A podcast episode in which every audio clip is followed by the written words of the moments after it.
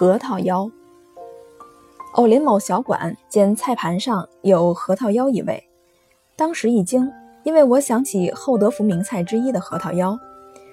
由于好奇，点来尝尝，原来是一盘炸腰花，拌上一些炸核桃仁儿。软炸腰花当然是很好吃的一样菜，如果炸的火候合适，炸核桃仁儿当然也很好吃，即使不是甜的也很可口。但是核桃仁儿与腰花杂放在一个盘子里，则是很勉强，一软一脆，颇不调和。厚德福的核桃腰不是核桃与腰合一炉而制之，这个名称只是说明这个腰子的做法与众不同，吃起来有核桃滋味，或有吃核桃的感觉。腰子切成长方形的小块，要相当厚，表面上纵横划纹。下油锅炸，火候必须适当，油要热而不沸，炸到变黄，取出蘸花椒盐吃，不软不硬，咀嚼中有异感，此之谓核桃腰。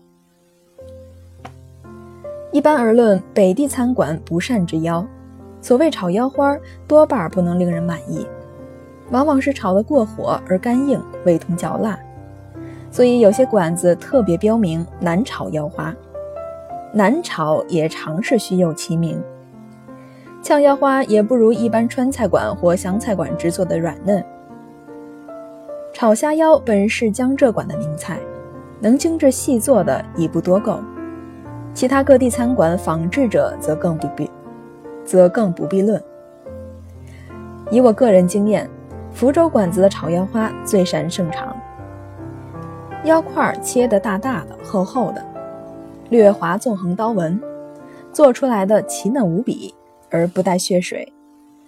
钩汁也特别讲究，微带甜意。我猜想，可能腰子并未过油，而是水汆，然后下锅爆炒钩汁，这完全是灶上的火候功夫。此间的闽菜馆炒腰花，往往是粗制滥造，略具规模，而不经品尝，脱不了匠气。